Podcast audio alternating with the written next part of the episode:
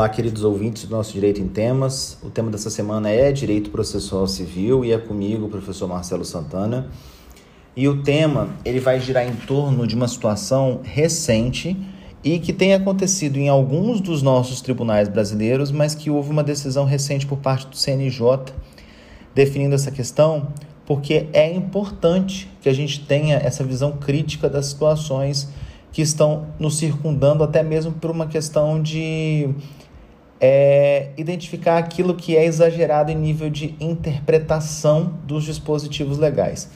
Por que, que eu estou falando a respeito disso, gente? Porque recentemente nós tivemos uma decisão do Conselho Nacional de Justiça. Essa decisão teve como conselheiro relator o ministro Emanuel Pereira e ele gira em torno da seguinte questão: é, havia tido um procedimento de controle administrativo de número 000 4447, dígito 26, ponto 2021, ponto 2.00.0000. E nele havia um questionamento contra a orientação normativa número 01 de 2020, expedida pelo Núcleo Permanente de Métodos de Solução de Conflitos, no PEMEC, da terceira vice-presidência do Tribunal de Justiça do Estado de Minas Gerais. E aí o que, que acontece? Havia uma orientação em que, nas ações em que for admissível a autocomposição, a exigência de prévia comprovação da tentativa de negociação poderá ser considerada como condição para aferição do interesse processual, cabendo ao juiz suspender o, o feito, desculpem, por prazo razoável para que a parte comprove tal tentativa. Queridos, a gente precisa inicialmente estudar o, o que, que a legislação processual nos traz. A legislação é bem clara dizendo o seguinte: a conciliação, a mediação, lá no artigo 3, parágrafo 3 do CPC, a conciliação, a mediação e outros métodos de solução consensual de conflitos deverão ser estimulados por juízes, advogados, defensores públicos e membros do Ministério Público, inclusive no curso do processo judicial. Só que o caput, ele é bem claro dizendo que não se excluirá da apreciação jurisdicional ameaça ou lesão a direito. E isso já está descrito onde? Na própria Carta Constitucional de 1988. Isso já está há muito delimitado dizendo que o poder judiciário ele não vai poder afastar lesão ou ameaça de lesão a direito. É, há algum tempo, é, e eu trago um exemplo do, dos casos da Justiça Federal do Estado do Espírito Santo, já vinha se questionando, e eu acho que isso na verdade não, é, não se aplica só ao Espírito Santo, tá? isso se aplica a todo o Brasil. Vinha se falando o seguinte: que antes de ingressar com um processo judicial contra o INSS, haveria necessidade de haver uma negativa do INSS nesse sentido. E aí muitas das vezes os processos se suspendiam e aí precisava da pessoa fazer o requerimento administrativo, ter a negativa. Agora vamos parar para pensar o seguinte, gente: existem situações em que a gente já está mais do que claro e evidente que o INSS vai negar que aquela situação previdenciária não vai à frente. Haveria necessidade mesmo de eu ingressar com um pedido administrativo que vejam, em um momento de pandemia, nós estamos com uma dificuldade muito grande é, de processos é, é, tramitando tanto administrativa como é, é, judicialmente.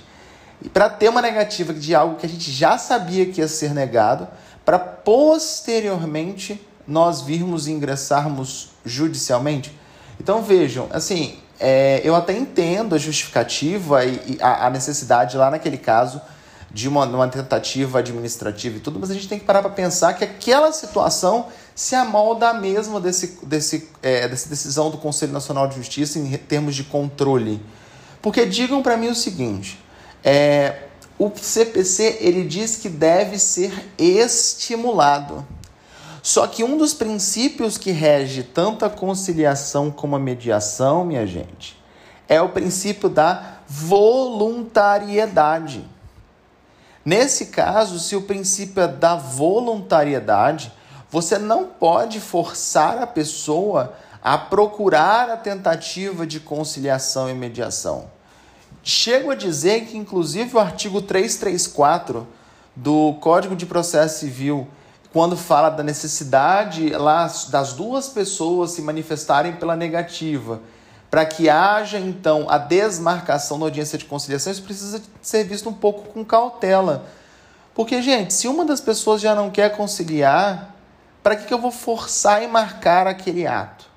Eu sei que ao redor do Brasil até muitos juízes acabam nem marcando por ausência de estrutura e etc. Ok. Mas vejam, é, a gente precisa de repensar um pouco o Instituto, porque a ideia de conciliar, de pacificação, é uma ideia de que as pessoas estejam ali voluntariamente para conversar, ainda que não se chegue a um acordo. Então vejam que você estabelecer a necessidade de que é, um procedimento seja previamente negociado para depois eu poder partir para o judicial, eu digo para vocês que nós estaremos estabelecendo um novo requisito processual através de uma orientação do núcleo permanente de, de conflitos lá do TJ. E para regular a matéria de direito processual, isso procedimento a gente pode negociar até pelos estados, a questão da legislação. Agora, isso é matéria de processo. Interesse processual, interesse de agir, é matéria processual. Isso tem que ser legislado pela União. Portanto, não faz o menor sentido nós estabelecemos esse, esse requisito, porque vejam, é, interesse de agir, todos nós sabemos, o interesse necessidade e o interesse adequação. Interesse e necessidade é a necessidade de ouvir ao Poder Judiciário. E a adequação, basicamente, em suma, seria as adequações da, dos, da, da metodologia que está sendo utilizada para requerer, do instrumento que está sendo utilizado para requerer. Então, digo a vocês com, com a mais tranquila é, concepção de, do seguinte: nós não podemos dizer que só há necessidade de vir ao Poder Judiciário se a pessoa passou previamente por uma conciliação. Isso não pode ser feito por meio de é, orientações de órgãos que não têm competência legislativa em matéria processual. E mais, nós já estudamos, gente, isso já está mais do que claro princípio da inafastabilidade do poder judiciário. O judiciário não pode aqui se negar a julgar. O, o poder judiciário não pode se negar nem é, a prestar a, o serviço público da tutela jurisdicional, prestar a jurisdição para entregar a tutela na ausência de lei. Como que eu vou imaginar que nesse caso específico ele vai dizer: não, não vou porque não. Então, assim, a decisão do CNJ que desconsidera, e aí a gente observa que a decisão do, do, do ministro ela é muito é inteligente sobre o ponto de vista processual, porque ela deixa muito claro isso que as pessoas elas podem sim ingressar na justiça sem problema nenhum é, mesmo sem ter submetido à conciliação. E aqui o dispositivo fala o seguinte: por todo exposto, julgo procedente o presente procedimento de controle administrativo para determinar ao Tribunal de Justiça do Estado de Minas Gerais que proceda à anulação da orientação normativa 01-2020 expedida pelo NUPEMEC da terceira vice-presidência. Então vejam, isso é um precedente em termos de CNJ que vai se aplicar a vários tribunais que têm adotado esse tipo de postura, porque esta não é a melhor postura. Marcelo, então você está defendendo que as pessoas não podem ou não devem conciliar? Não estou falando e nunca disse isso. O que eu estou dizendo é, as pessoas elas vão ali para tentar negociar e chegar a um consenso. A gente sabe claramente que a pacificação dos conflitos, muitas das vezes, ela é um procedimento um tanto quanto utópico. É difícil a gente dizer que sempre as pessoas vão sair dali sorridentes, contentes com o resultado. Porque você sempre abre mão de alguma coisa. E abrindo mão de alguma coisa, nesse caso, você vai ter algum tipo de prejuízo. Agora, acreditar 100% de certeza que é a melhor postura eu forçar a pessoa a adotar um procedimento de consensualização, me desculpem, mas na minha concepção, isso é desvirtuar totalmente aquilo que a própria legislação processual prega pra gente.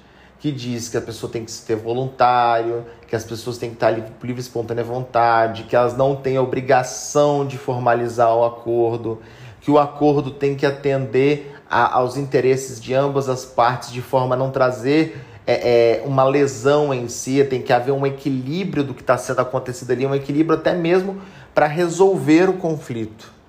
Então, é, o que a gente precisa de deixar bem sedimentado na cabeça de vocês hoje é nós temos o, o, os sejusques né, ao redor do Brasil que eles estão numa, numa toada muito legal, principalmente agora em momentos de pandemia, na, na utilização de, de, de métodos é, de resolução de conflitos, até mesmo de forma online. Isso tem favorecido a gente resolver é, é, conflitos por meio da consensualização, por meio da, da resolução de conflitos é, de maneira mais rápida, mesmo nesse momento de exceção que nós estamos passando.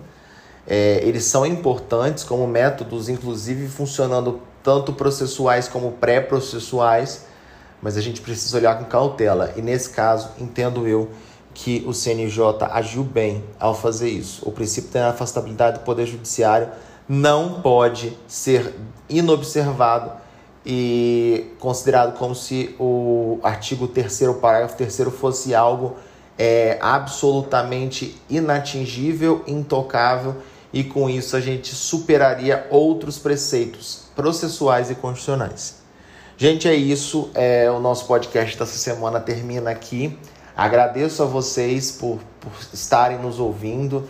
É, nós estamos com um grupo muito legal de professores aqui que vem debatendo altos temas ao longo das semanas e eu espero que, ao menos o tema de hoje que a gente é, é, debateu tenha fomentado um pouco dúvidas nas cabeças de vocês.